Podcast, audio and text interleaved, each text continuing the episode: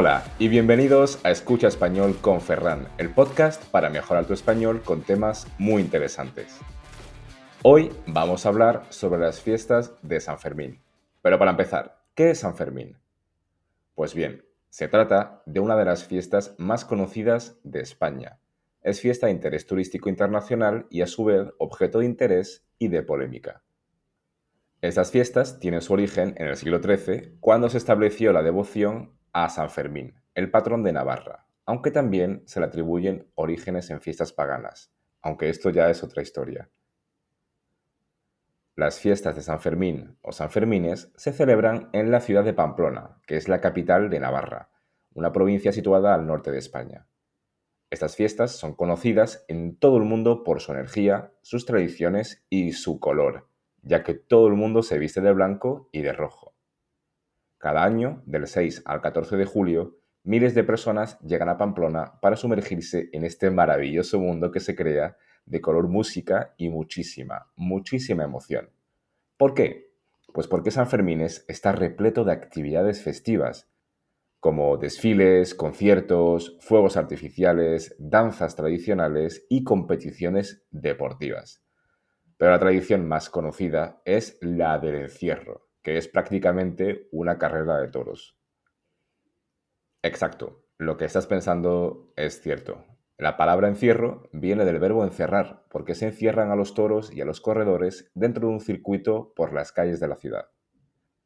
Esta fiesta es bastante madrugadora, ha empezado justo hoy muy temprano. Cada mañana, a las 8 en punto, se suelta un grupo de toros bravos en las calles de la ciudad y aquellos valientes o insensatos corredores intentan correr delante de esos animales hasta llegar a la plaza de toros, que es pues el destino final y el lugar donde se celebra después la corrida.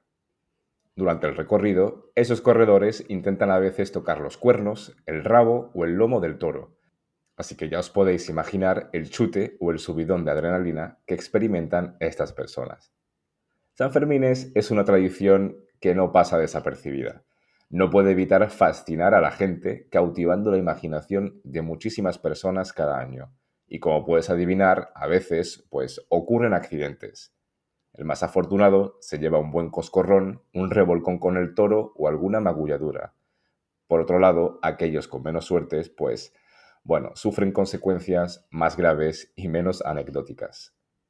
Esta emoción que se vive en San Fermines llamó incluso la atención de un grandísimo escritor que se convertiría en Nobel de Literatura. ¿Lo adivinas? Sí, me refiero al magnífico escritor inglés Ernest Hemingway, quien escribiría The Sun Also Rises, obra que lo colmaría de gloria y donde daría a conocer al mundo entero esta fiesta tan particular. Pero bueno, apartándonos un poquito de lo bueno, esta fiesta no está libre de polémica, pese a su popularidad. Las principales críticas se centran en la acusación de maltrato animal que se aplican a los toros durante los encierros en las calles y más tarde en las corridas que se celebran. Grupos defensores de los derechos de los animales argumentan que estas tradiciones son inauditas y que deben ser eliminadas. Esto por supuesto lo dejo a vuestra interpretación de lo que está bien y lo que está mal, así como vuestro concepto personal de tradición y cultura. Ya me dejarás tu opinión en comentarios o por mensaje privado.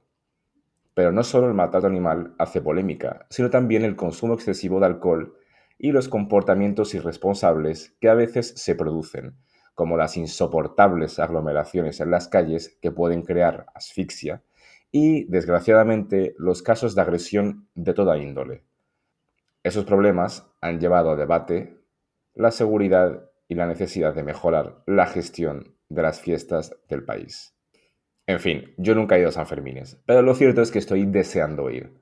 Os invito a coger un avión e ir a la maravillosa Pamplona a conocer estas fiestas.